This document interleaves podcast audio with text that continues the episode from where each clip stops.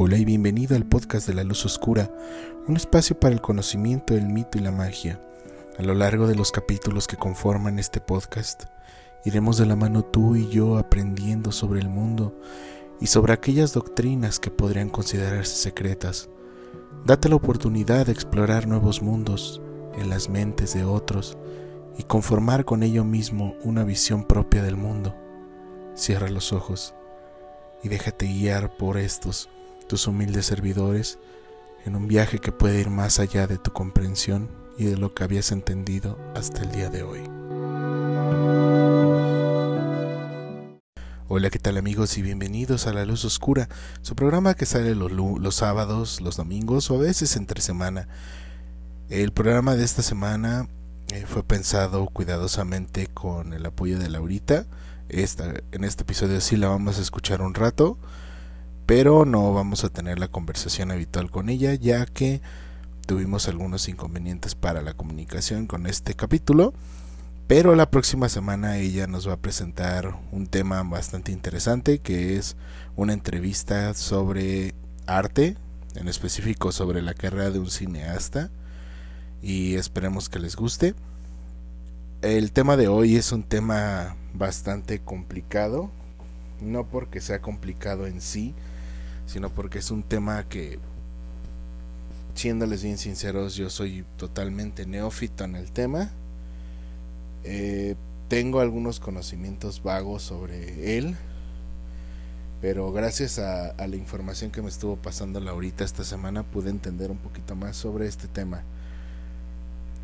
Hemos analizado en este podcast distintos sistemas de creencias y distintos ritos mágicos de alrededor del mundo pero no nos hemos puesto a pensar en serio en, un sistema de magia que es muy común en nuestro país, aquí en México.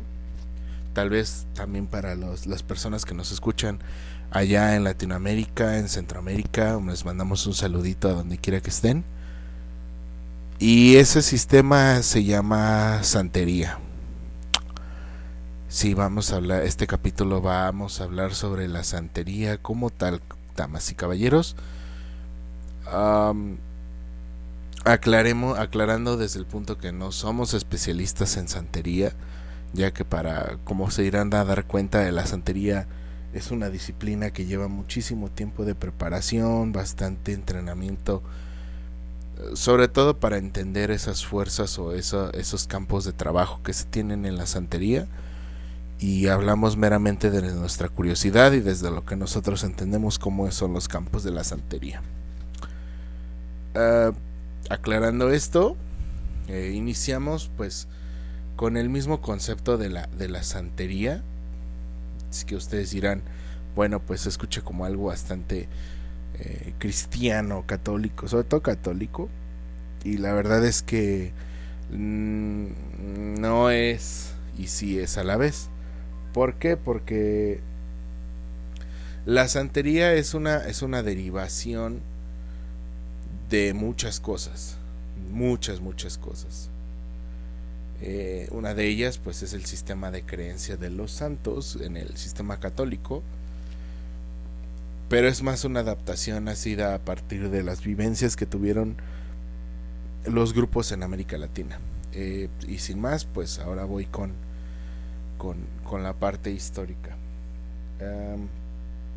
ustedes saben que, bueno, ah, nuestro amado continente, nuestra amada civilización humana, pues siempre tuvo como objetivo tomar a otros seres humanos y pensar que eran inferiores hasta hace 200 años, eso es una novedad.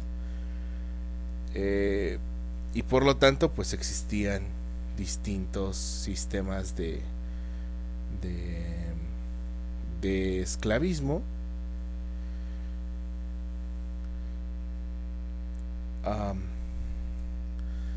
y bueno, este es totalmente deplorable es el, concepto de esclavismo.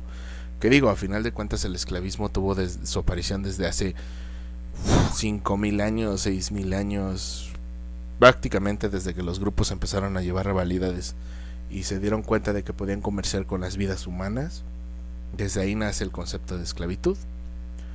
¿Y por qué es importante hablar sobre el concepto de esclavitud? Porque gracias a esa, esclavitud o a ese sistema de creencias nació la misma santería.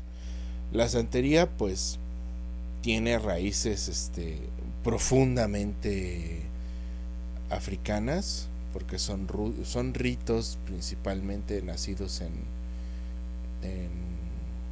en, África, inclusive la gente que se dedica a hacer la, que son, son santeros como en regla profesionales, les van a dar la, la la historia que viene de África, de hecho viene de la Guinea, de en Guinea, en África, este viene de Guinea, pues era lo que es la actual Nigeria, Benin y Togo. prácticamente la, santería viene de los cultos tribales de, esta zona. Tanto así que pues nosotros siempre, siempre se habla de, esto es, esto es una observación personal que tal vez pueda hacer y que pueda hacer un poquito más esclarecedor mi punto. Pero se han fijado que la mayoría de las cosas como la teología, la cultura y esas cosas son tremendamente enfocadas en Europa. Es decir, ¿de quién tenemos mayores informaciones sobre sus sistemas de creencias o sobre su teología o sobre etc, etc, etc? A mí me llega a la mente, en primer lugar, la cultura griega clásica, la cultura romana, que es, es igual a la griega, Ah, me llega a la mente la cultura celta, la cultura vikinga, pero y pues en Asia también hay cosas muy interesantes y en África, ¿no? Entonces, esa, esa visión eurocéntrica de, de la historia y de la fe, pues es un punto a tomar en cuenta bastante importante, ¿no? Creo que por el mismo sistema de, de educación que hemos recibido, tan occidental, tan basado en en estudiar la historia de la misma Europa y de pues los estados del norte de América, pues se ha vuelto una constante bastante persistente y no hemos visto la historia de otros países. En el caso de las creencias africanas, pues ellos desarrollaron un sistema complejo de deidades que, que obedecían a, a, a cosas obedecían a necesidades específicas que tenían los pueblos. Em, pero bueno, esto pues es gracias a, siglos y siglos y siglos de, desarrollo, ahora sí que de, de sus tribus, de su, de su cultura endémica en esa área. Igual, pues no están exentos de que hubo una gran cantidad de, guerras tribales entre los mismos pueblos del África de esta zona de Guinea, de la antigua Guinea. Y pues eso contribuyó a la, a la creación de ese panteón o de ese, sistema de creencias. El fusionarse con otras tribus, el conocer de otras tribus. Y pues obviamente eh, todo estaba bien hasta que el hombre blanco atacó, ¿no? Es como la nación del fuego de la historia del, de la historia real. Y pues, ¿qué pasa? Que a los a la gente de color, pues se les hace muy, o sea, los blancos en el siglo 13, 14 que encuentra, digo 14 y 15 que encuentran que pues cruzando el mar el Mediterráneo podían encontrar a gente de tonalidades más oscuras que ellos, pues se les hace muy fácil ir y pues tomar lo que crea necesario, entre ellos personas, haciéndolos esclavos. No estamos a favor de, ese sistema, amigos, y, no deberíamos estarlo. Ha avanzado mucho el raciocinio de la humanidad para seguir apoyando el esclavismo. Y en sus formas más básicas, en sus formas más sutiles también. Eso implica el racismo. Vuelvo a repetirles, esperen el episodio que va a ser sobre clasismo y racismo. Va a ser muy interesante y vamos a tener un invitado sorpresa para ese capítulo. Seguimos. Después de la entrada del hombre blanco a, África y su proceso de, esclavitud, pues que creen a los hombres blancos, les encanta el poder adquisitivo y les encanta tener el control y les encanta pues ahora sí que no dejarse someter por gente diferentes a ellos y encuentran un, lugar inhóspito en el mar que deciden bautizar como las Américas o la Nueva España o como ustedes lo conozcan y pues para trabajar en esos territorios porque pues bueno se dieron cuenta que los diezmaron con sus enfermedades y sus guerras, pues llevan gente de, del continente africano a vivir a, a las Américas. Obviamente, pues los esclavos, como toda propiedad de un hombre blanco, perdón que uso la terminología de hombre blanco, yo soy un hombre blanco, pero ahora sí que es el hombre blanco europeo que, que conquistó es eso, no hay que no hay medias tintas ni que yo no fui ni que no, no, no. Nuestros amigos en España les mandamos un abrazo, un beso, pero tienen que entender que sus ancestros más antiguos pues hicieron esas atrocidades. Entonces, pues como buen ganado, los la, este grupo católico de blancos que llegan a África pues obviamente evangelizan a los a la gente de, de, color, de color la evangelizan y los hacen que se conviertan en, en católicos totalmente eh, pero les sale algo mal y es que pues como en el, en el antiguo México los los, los, los, la gente afro, afrodescendiente que viene del África sigue con su culto, pero disfrazado de otras cosas. Entonces, no les voy a hacer el cuento largo. Llega la gente, estos esclavos llegan a, las Américas y pues se fusionan con la cultura nativa y con la cultura española. Entonces, pues, eso es lo que llamamos el mestizaje, ¿no? Eso es lo que nos diferencia a los a la gente que vivimos en Latinoamérica y a la gente que vive en el norte de América. Que por lo menos acá en Centro, Sudamérica y bueno, México está en Norteamérica, pero incluido México, pues los españoles tuvieron un afán más de ir y reproducirse con las nativas que de ir a exterminar los pueblos. Perdona a la gente de, esta, de, de la Unión Americana, pero esa es la historia del lugar donde, donde están. Llegaron los ingleses, por una cuestión racial aniquilaron a los indios, a los indígenas este, norteamericanos, mejor dicho, y pues los encerraron en las reservas y por eso ahora están olvidados de la mano de Dios. Sí, esa es la historia de la Unión Americana. Y pues Canadá tampoco se queda tan exento porque pues allá llegaron los franceses y parte de los ingleses. En fin, este no es un podcast de historia ni de política. O tal vez sí, no lo sé. Entonces llegan a, principalmente llegan a Cuba y en Cuba se crea este culto formal. Bueno, no se crea específicamente en Cuba, sino que hay lugares de resiliencia, podríamos decirlo así, que tiene un mayor desarrollo la, la, cultura o tiene mayor desarrollo la fe en la santería.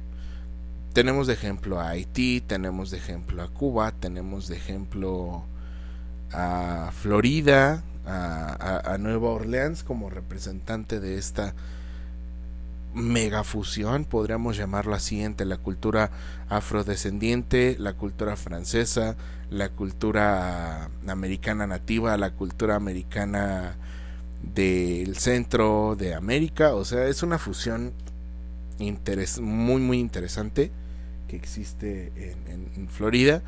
Y pues allá en Florida pues no se llama santería, allá lo llaman vudú.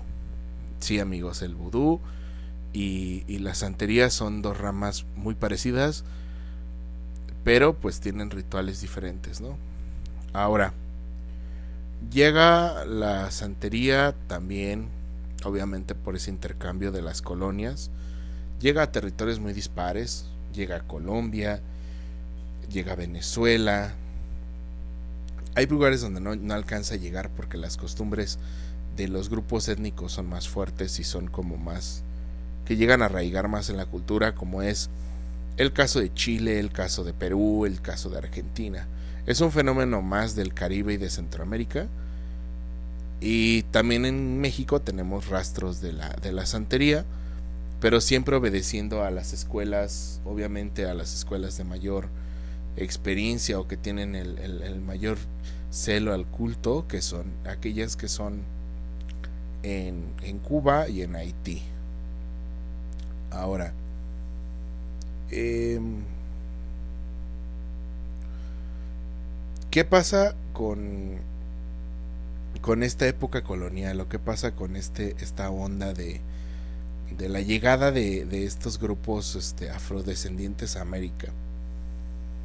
Hay un sincretismo entre, ahora sí que como les decía antes, hay un sincretismo entre la cultura de, ese catolicismo que existe, los cultos que hay de las religiones este, tribales africanas y las religiones nativas que hay en, en los territorios.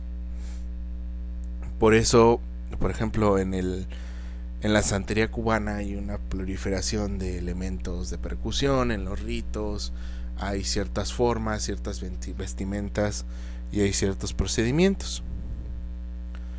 Y esto lleva una evolución, les digo, dependiendo del lugar que en donde se estudia la santería, hay una evolución. Tanto así que hay derivaciones de la santería en, en otros países, incluidos México, que, que, que en el caso ya de, de, por ejemplo, de México, es como una cuestión muy, muy, muy interesante porque no solamente somos santeros en México, porque también le tenemos un respeto a la Virgen de Guadalupe y también le tenemos un respeto a nuestros mismos dioses mexicas y tenemos ahí un sincretismo. O sea, en México como que la cuestión de la santería solamente está como muy muy fuerte en las en las zonas costeras por ese intercambio de grupos afrodescendientes que hubo durante la época de la conquista. Y principalmente porque los grupos afrodescendientes llegaron a, a esta zona de, del ahora sí que del Golfo de México principalmente en Veracruz.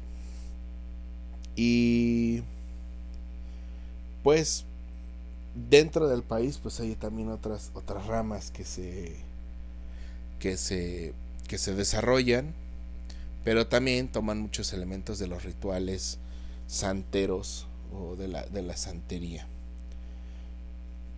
Tanto así que pues actualmente la gente en estas, ¿cómo les podríamos decir? En estos países, bueno, no, no es como les voy a decir, es en los países, este, tienen tienen una gran presencia católica, pero es una, una presencia que obedece más a, ir a un santero a que se cure la gente. O sea, vamos, no es tenerle tanta fe a la fe católica en sí, sino es también tenerle fe a los santeros.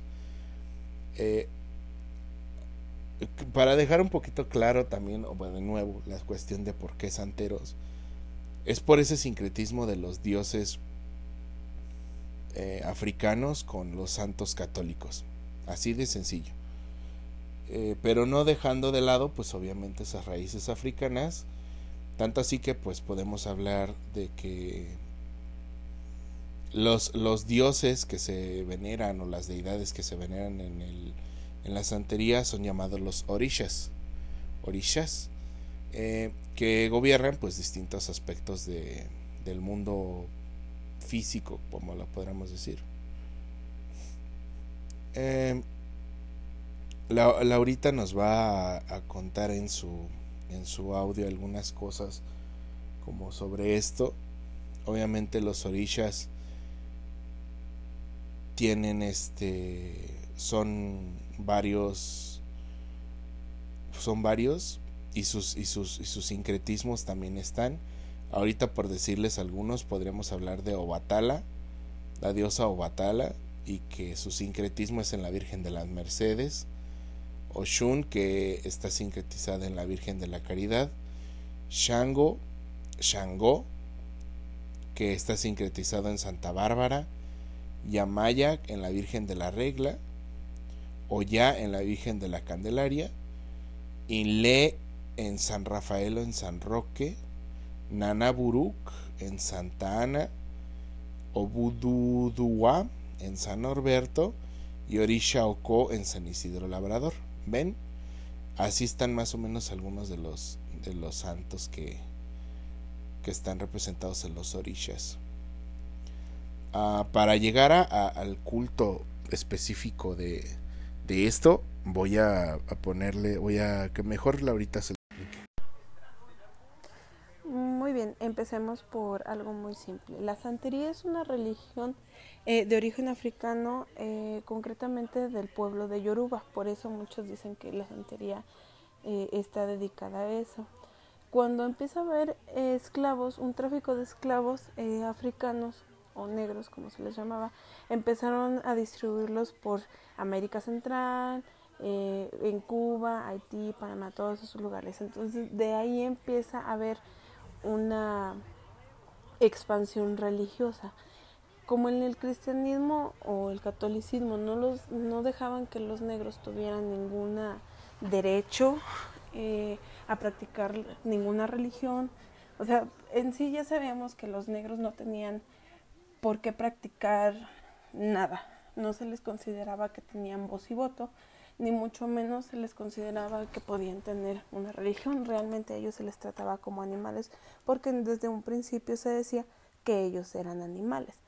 Entonces, bajo esos estatutos, los esclavos negros empezaron a, a ser creyentes de lo que era los yoruba, este, en colonias así, pero a escondidas, entonces sus santos y todo el peregrinaje y todo lo que ellos tenían, pues era más bien mm, como que mm, bajo tierra, bajo, o sea, para que no se notara, ya hemos visto que en muchas religiones, este, por ejemplo, el capoeira y todo eso, que para ellos eran danzas, eh, más bien era para prepararlos para una guerra y todo lo demás, ¿no? Entonces ellos también era algo así, era una religión que estaba un poco oculta para todos los demás, y, pero que ellos sí sabían pues qué acontecía, ¿no? Entonces, eh, al ver que la Iglesia Católica no reconoce la, santa, la santería como un culto cristiano, sino pagano, pero aquí hay una pequeña discrepancia. Cuando hablamos de santería, eh, ellos, bueno, para empezar no se les dice santeros, ni es santería. Ese es un término que después vienen los españoles y tratan de, mm, ¿cómo decirlos?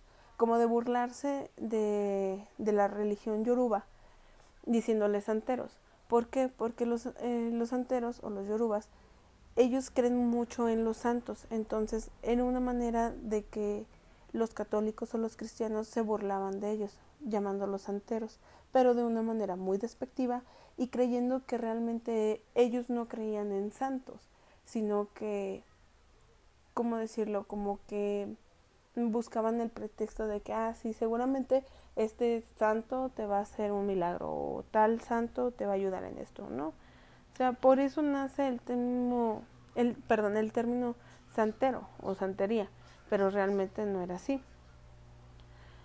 Mm, se le conoce varios eh, nombres a la santería, unos son yorubas, eh, hay otro que desde el régimen colonial, colonial perdón, fue común referirse a ellos como el culto de Lukumi, o puede ser Ikumi, más bien dicho, que proviene de la expresión yoruba Oloku.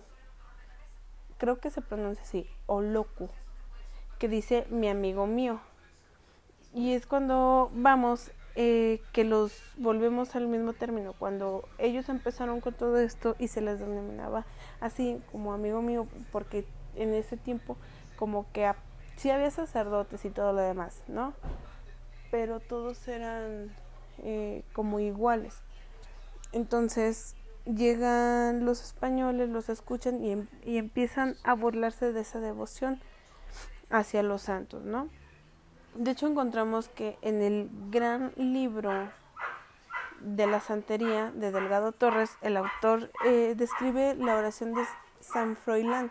Aquí cuando nos referimos a los santos, que sí son santos, eh, nos referimos a muchas veces a santos católicos, eh, no cristianos, porque obviamente los cristianos no creen en santos, pero muchos santos católicos que para nosotros no son relevantes, para ellos sí. Ahora, cuando nace esto, eh, se tenía pues otros santos, no sé. Y se van evolucionando los nombres como lo hemos estado viendo. Entre qué encontramos aquí en la santería. Para empezar, ya está estudiada por universidades de teología. Ya es una eh, ideología o una religión que ya tiene sus principios y todo lo demás, que son bastante amplios pero podríamos decir que la buena santería la encontramos en Cuba. ¿Qué encontraríamos como los santos más destacados? Que hay muchos. Eh, principalmente tendremos 10, que son eh, el o Shun, perdón, eh, es la joven de los Orishas, que es la deidad de la belleza y el amor. También encontramos a Shango,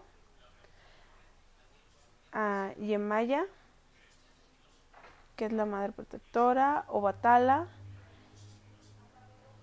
que él también es conocido como el rey de la lógica y de la paz, eh, que promueve la diplomacia, Orula, que es el de la adivinación, Oshosi, que es el que encontramos en los bosques y es para cazar, Agayu, que es el padre de Shango. Esta deidad controla los volcanes y los desiertos y todo más. Eh, Ogun, que es un guerrero. Mm, mm, mm, también tenemos el Ewa, también conocido como Esu, el Eda, el Ewa, el Ekbara, que es el mensajero del destino. Aquí este es muy importante porque casi siempre toda la religión o todos los principiantes en este rama empezamos con ese porque representa el nacimiento y la muerte, el alfa y el omega, por así decirlo. Entonces a él también en el catolicismo lo encontramos como el Santo Niño de Atoche, que simboliza la infancia, y como San Antonio de Padua, que simboliza la vejez. Como el décimo, no sé, exponente importante que tenemos está Babalu Aye, que significa el rey que, que hiere al mundo. Entonces, como les digo, estos son los principales eh, movimientos que tenemos en cuanto a a este a deidades por así decirlo a los bueno no deidades porque realmente no creen en un dios como tal sino como creen en perdón creen en muchos santos. Ahora, si nos vamos a las reglas o a los mandamientos, podemos que encontrar que hay un montón de reglas eh, cuando tú te quieres meter a este tipo de, de religiones. Encontramos las reglas de Osha Ifa para santeros, los refranes adivinatorios de las letras de Dilogun y de los Odun de Ifa, el código Teta de los Adun de Ifa y los mandamientos morales de Odun de Ira y Kafun. Todos estos son una tradición consolidada por sabiduría y experiencias en la práctica religiosa de los Olosha, Balosha, Iyalosha, Oluwa, Osain, Oba, Uoriate, Babalawo y Olu. Todos estos, como les dije, son santos en los cuales se considera la herencia cultural africana. Entonces, bajo todos estos santos que podrían ser los principales, hay un montón de santos. Si nos vamos a lo católico, hay un montón de santos que podemos ver. También aquí hay un montón de santos a los cuales nos podemos encaminar, todos con diferente propósito. Debemos aclarar que mm, cuando tú estás intentando unirte a la religión de santeros, no es así como que ya me leo un libro, ya hago esto y ya, no es como la Wicca o como otras religiones en las que tú vas investigando y dices, ah, pues te vas aclarando tú mismo las dudas y tú mismo tienes una relación con Dios. No, aquí es muy diferente este punto, porque aquí lo que tratamos o lo que se trata es de que tú buscas un padrino o una madrina que te vaya enseñando todas las reglas principales, todos los mandamientos, todas las festividades, todos los este, santos, o sea, indiscutiblemente siempre vas a tener una persona que te esté mostrando a dónde tienes que ir y qué es lo que tienes que aprender. Las reglas de OSHA IFA para santeros, las que les decía en un principio, eh, es un sistema de pautas que deben de practicar todos los iniciados tanto en OSHA como en IFA. estos dos son... Es que es mucha información, pero deben de saber principalmente que sí existen eh, lo que se llaman como tipos sacerdotes o los que ya están más viejos y ya están iniciados, secretarios. Eh, en este caso vamos a hablar un poco de las madrinas y los padrinos, que son gente que si bien ya está iniciada, no tiene un rango como superior a eso, pero ya tienen mucho tiempo y tienen el conocimiento clave para guiarte en este tipo de, de, este, de sabiduría, ¿no? Siempre que hablamos de santería, mm, debemos de hablar que siempre al mayor, al que tiene más canitas, así como antes, es al que más respeto se le da, al que tiene la sabiduría más, este, más antigua y que nos puede mm, llevar por el camino correcto, por así decirlo. Las reglas de los santeros son el producto de la tradición, la sabiduría, la práctica, las letras del dialogún y los adun de Ifa y han sido transmitidos de forma oral de generación en generación. No hay muchos escritos, ahora sí, ¿no? Ahora ya se ha estado divulgando más, pero en sí en sí ellos era todo este hablado o cantado. Solo desde hace algunos años el Iyeosha Adeyeri, el pueblo de la regla, La Habana, se ha dado la tarea de compilarlas y de comenzar a difundirlas, era lo que yo les decía eh, que ya ahorita en estos tiempos de la tecnología como está, empieza a haber ya una, como les diré, como un auge, como una recopilación, como ya hay páginas de internet donde tú puedes encontrar información. Ojo, no, lo, no puedes iniciarte bajo esta, a estas páginas de internet, pero sí te sirven de referencia para encontrar las similitudes, diferencias, eh, la expresión, no sé, la sabiduría básica para comprender este tipo de religiones. El cumplimiento de las reglas para santeros tiene unas características muy especiales en ti que las vas a llevar a la práctica. ¿Por qué? Porque crea una relación muy estable y respetuosa, justa con tu padrino y con, sus, eh, con tus ahijados. En este caso, estamos hablando, cuando hablamos de padrino y ahijados, es que alguien te apadrina, por así decirlo, bueno, es eso para enseñarte esta religión. Y tú tienes otras personas a tu alrededor que también lo están eh, llevando a cabo, ¿no? Entonces van aprendiendo de la mano.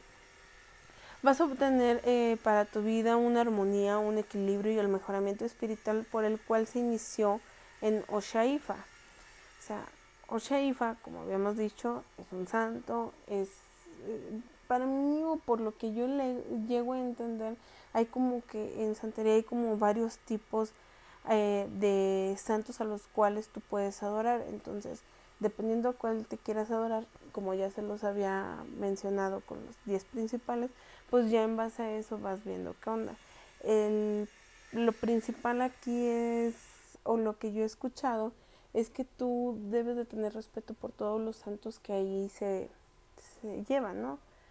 O sea, hasta cierto punto llevar una buena relación con ellos porque al final te van a guiar. Vas a desarrollar una adecuada disciplina en sociedad, vas a aprender a gobernar tu manera de ser, vas a alcanzar un nivel espiritual superior que te permitirá eh, llegar más allá de lo que se supone que el común denominador llega. la práctica de estas concepciones o conocimientos posanteros pues te hará tener un cierto prestigio de conducta, cierta eh, paz, ciertas, ¿cómo les podremos decir? Em, como si fuera una meta de vida. O sea, tú vas a encontrar eh, ese propósito que tal vez no tenías muy concreto ahorita y vas a decir, oh, sí es cierto, pues está esto o está este otro. O sea, realmente son un conjunto de reglas que te ayudan o un conjunto de, de un código ética.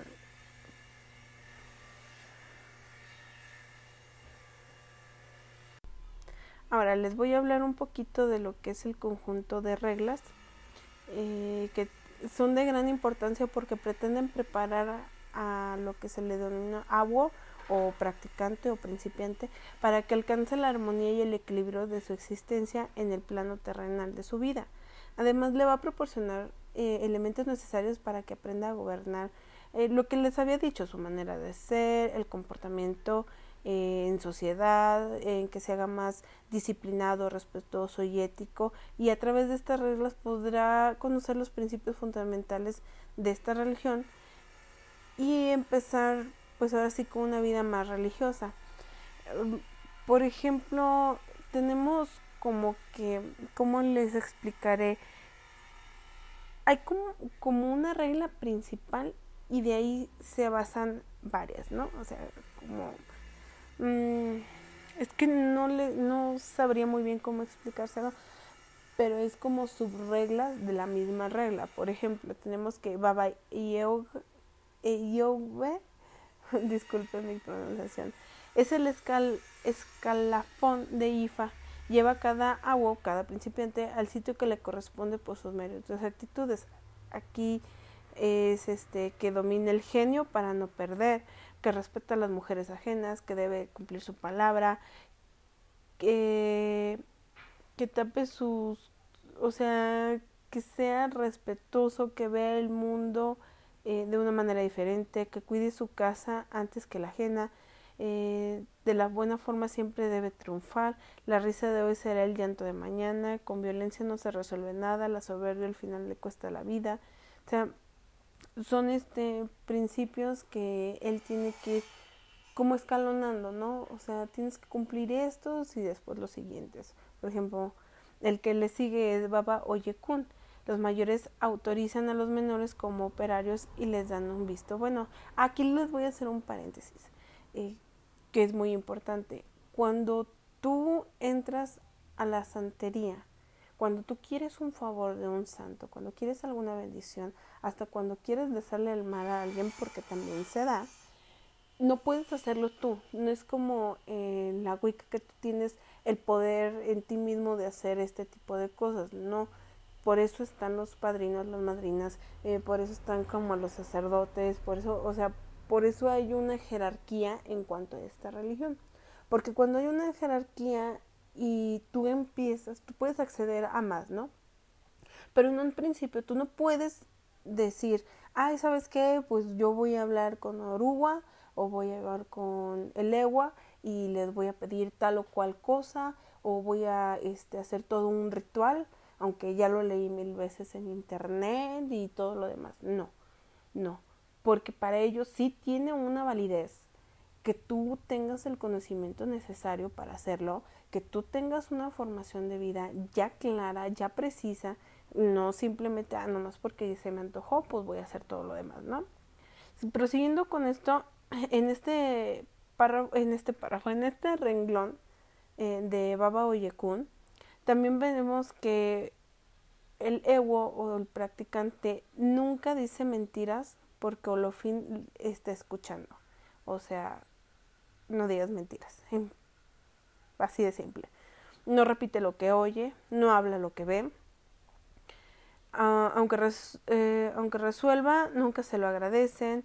De lo, evitar los disgustos, eh, las enfermedades, la escasez, no escatima esfuerzos para concebir lo que cree que es mejor para su vida, aunque le cueste. Logra sus deseos con astucia y habilidad. Esos son algunos. Después encontraba Baba y Wari, que significa que analiza los hechos, las cosas y aplica la lógica. Esto también tiene, tiene mucho que ver, tiene muchas reglas o muchas eh, constantes que tú tienes que ir viendo en tu persona y que tienes que estar pues relacionando en tu vida. Por eso desde un principio dice que esto te ayuda a tener una mejor mm, ¿cómo se le? Una mejor relación con la vida, ¿no? Entonces aquí también es, eh, respeta todas las religiones, evita retrasarse, no come comidas subidas de sal, eso también es muy importante, aunque no lo crean. Se cuida de las mujeres de sus amigos para que no le levanten falsos testimonios. Deben ayudarse mutuamente, deben hablar poco para que no fracase. Eh, la misa espiritual eh, la hacen dedicada a los muertos, no cría hijos malcriados ni consentidos para que no se pierdan en el camino. Prueba siempre el agua para que ver si sabe. O sea, que siempre esté en una constante prueba. Como esta también tenemos otras más, como tres, cuatro, cinco, creo que son siete más reglas. Pero todas dicen lo mismo, bueno, no lo mismo, sí tratan diferente, pero lo que tratan es de que, vuelvo a repetirles, lleves una relación tú con los santos de una manera más espiritual donde te ayude a ser mejor, donde tú digas, ah, bueno, pues es que aquí hay otra cosa, aquí yo puedo mejorar, aquí yo puedo hacer todo lo demás, ¿sí? Pues bien, ya les voy a decir lo último que me parece muy importante que sepan, que es los mandamientos de IFA. Estos son los 16 mandamientos de IFA que nacen en el signo Icafún sintetizados, o sea, están más larguitos y así. Entonces, Icafún, eh, los 16 reyes mayores de Icafún son, eh, ¿cómo les decía? Como parábolas que encontramos. Y mm, empezamos con el número uno. No digas que no sabes. 2. No hagas rituales si no tienes los conocimientos básicos, lo que ya les había dicho. 3. No desorientes nunca a los demás ni los conduzcas por falsos caminos. 4. No engañes jamás a tus semejantes. 5. No pretendas ser sabio cuando en realidad no lo eres. 6. Debes ser humilde y no egocentrista. 7. No tengas malas intenciones con tus semejantes. 8. No romper tabúes o prohibiciones. 9. Mantener la higiene de los instrumentos sagrados. 10. Mantener la limpieza de los templos. 11.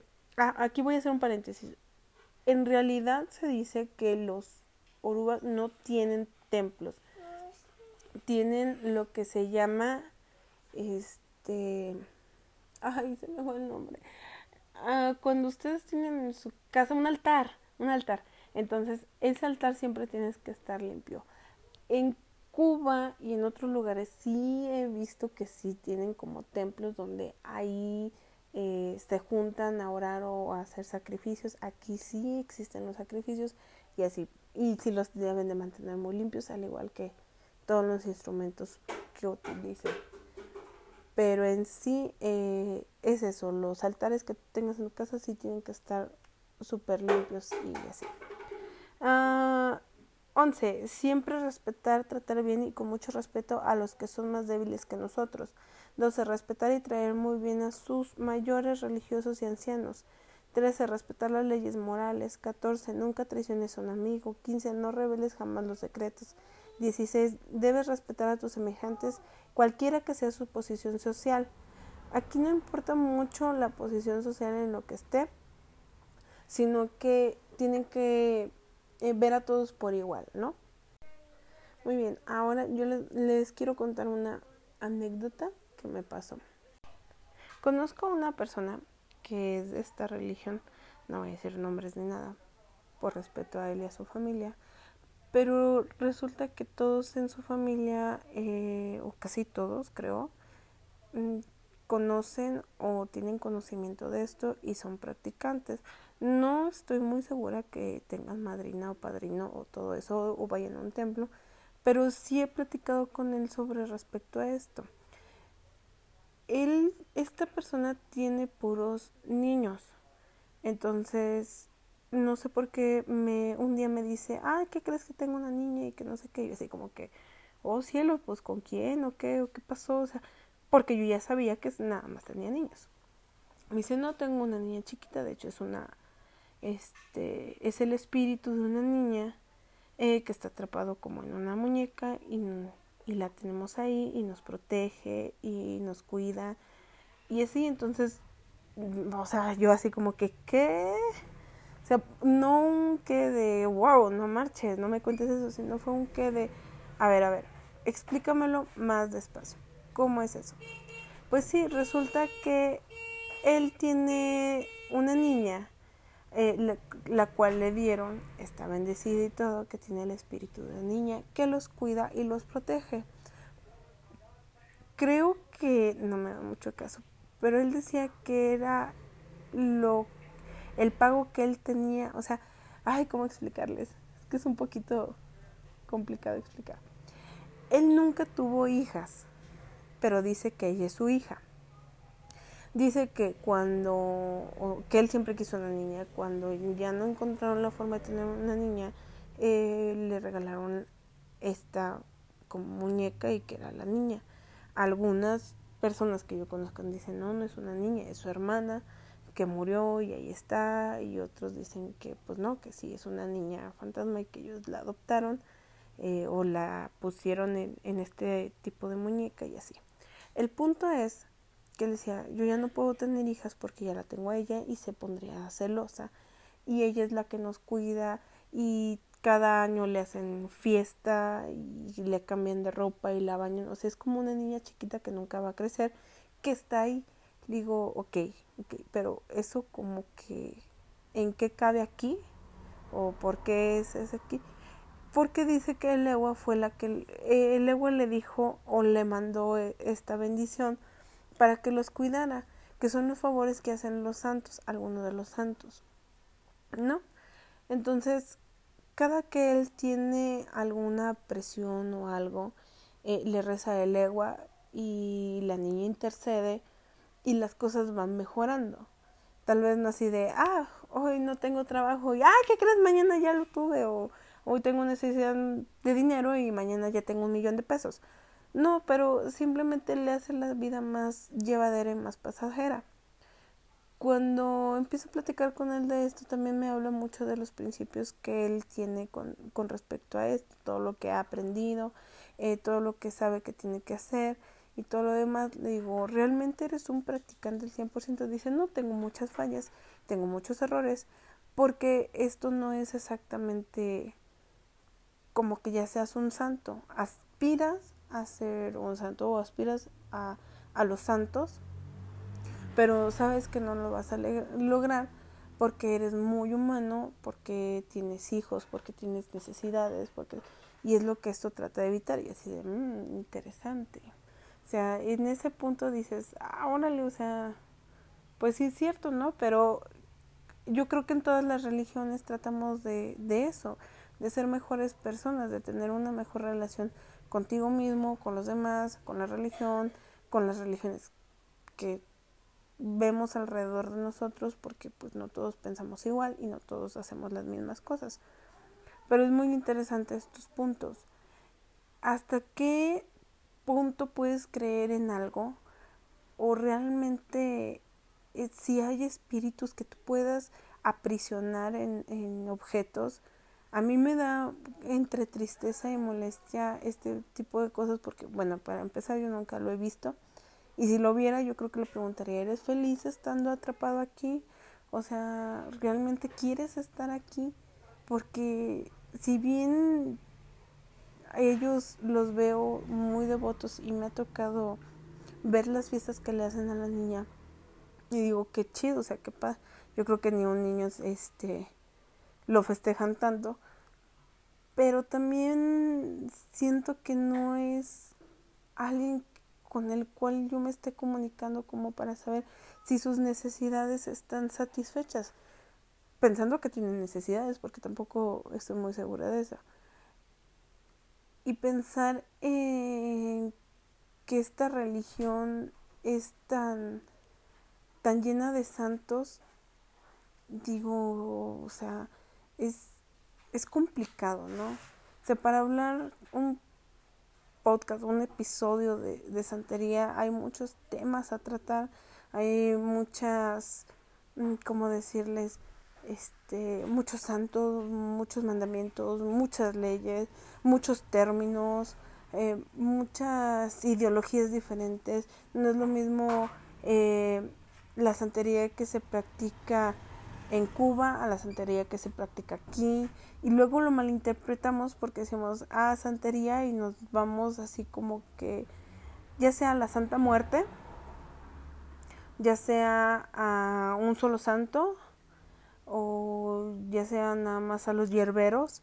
O sea, es lo que venimos manejando, ¿no? O sea, si bien debemos de leer bastante sobre cada tema o cada religión eh, para no confundirnos, porque llegamos a pensar que muchas son lo mismo o son sinónimos de, de una u otra eh, religión, mm, creo que mm, nos falta eso. Y por otro lado, eh, que también les quiero decir es que casi en la mayoría de las religiones los católicos tienen mucho que ver, como que han hecho la pauta de que nazcan o de que se acrecenten eh, ciertos sectores eh, minimizados y que les den otro valor. No sé si porque decimos, ay, ¿por qué voy a tener esta religión y buscamos otra y la exaltamos demasiado? o simplemente es así como que mmm, hay cosas mejores o mmm, hay curiosidad o así. Entonces, yo les recomiendo si alguien de ustedes está este, tratando de, de, ser santero, que sí se informe un poquito. Hay como dos o tres páginas que he visto donde sí hay padrinos y madrinas, eh, donde puedes tú acceder a, a todo tipo de, de, de esta información y pues está chido, ¿no? O sea, es una buena una buena opción. Y pues ya, espero que les sirva un poquito lo, lo poquito que sé y lo poquito que entiendo porque como les digo, es muy, muy, muy difícil eh, hablar de un tema tan complicado como es la santería. Bueno, gracias Lau este, por, por estas palabras que nos dejaste para el podcast de hoy retomando algunas ideas, la santería, pues, ahora sí que a título personal, siento que es algo muy, muy complicado, es algo muy personal, implica una relación con, con esos dioses, esas deidades bastante fuerte, bastante interesante, pero la verdad a mí, no por el hecho de ser blanco y lo, o lo que ustedes quieran, no, sencillamente porque se me hace algo muy complicado y es algo que es muy de respetarse. Para mí. Y bueno, sería pues pertinente también analizar esas derivaciones, ¿no? Como dice Lau, no es la, no es la misma santería que se vive aquí que la santería cubana o no es la misma percepción que se tiene en Cuba que la que se tiene en México sobre la santería. Y, muchas veces esa santería va mezclada también con nuestro propio folclore. O sea, hay ritos este puramente santeros envueltos también con, con ritos plenamente mexicas o, o, de las, o de los grupos que están en alrededor del país. Y bueno, creo que eso es lo que yo podría argumentar sobre la santería, dejando de lado el, el contexto histórico, social, político en el que nació. Eh, y pues nada. Creo, quiero agradecerles por seguir en este capítulo, a pesar de que sabemos que no es el día que se sube. Les agradecemos escucharlo. Les queremos mandar un saludo a nuestros escuchas fuera de México. Muchas gracias por, por su preferencia. Sabemos que están ahí. Dentro de poco haremos unas dinámicas en Instagram. Síganos en arroba la luz oscura podcast para ver si hacemos algún sorteo, ver si hacemos algo. Pero es enteramente queda en sus manos, chicos. Este queremos llegar a, un, a un número de de ahora sí que de, de seguidores en Instagram por lo menos queremos llegar ahorita a los, a los 500, a los 1000 para poder iniciar con estas dinámicas. Créanme, las vamos a hacer. Aunque sea algo significativo, vamos a, llevarles algo de, del podcast. Las, las, redes están abiertas, igual la página de Facebook como La Luz Oscura Podcast está está abierta para todo aquel que quiera hacer comentarios sobre el podcast. Estamos abiertos a sugerencias, estamos abiertos a, a temas que quieran saber. Estamos abiertos también a, a formatos. Si quieren escuchar un formato diferente, estamos en toda la disposición de escucharlos. La, esta semana vamos a tener el, el, el, podcast el sábado sobre esta entrevista que hicimos. Y nada, los esperamos en el próximo podcast. Y recuerden chicos, todos somos luz. Como la luz de las velas como la luz de fondo con los tambores, en los bailes, en los ritos, en la comunión con los dioses, con esos dioses, esos santos. Chao, chao.